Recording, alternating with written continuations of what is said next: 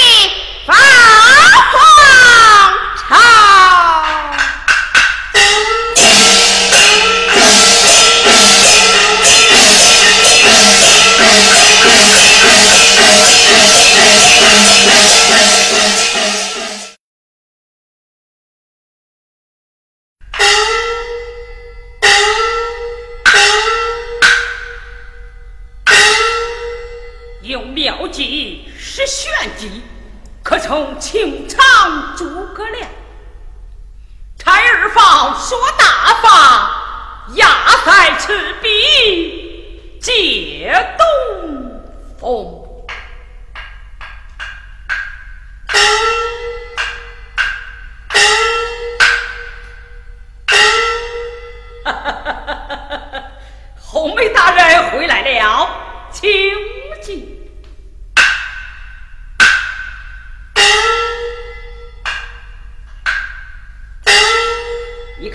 新房布置的怎么样嘛？舅母言讲，明日就是吉期，叫我还应应小姐成快。爷爷，到时候还要请你吃喜酒哟。哼，你不要喜欢的太早了。呃呃，这明日便是吉期，今日喜欢。也不为早啊。早啦。呃，不早。有没有小姐有话，叫你领聘嫁呀？我非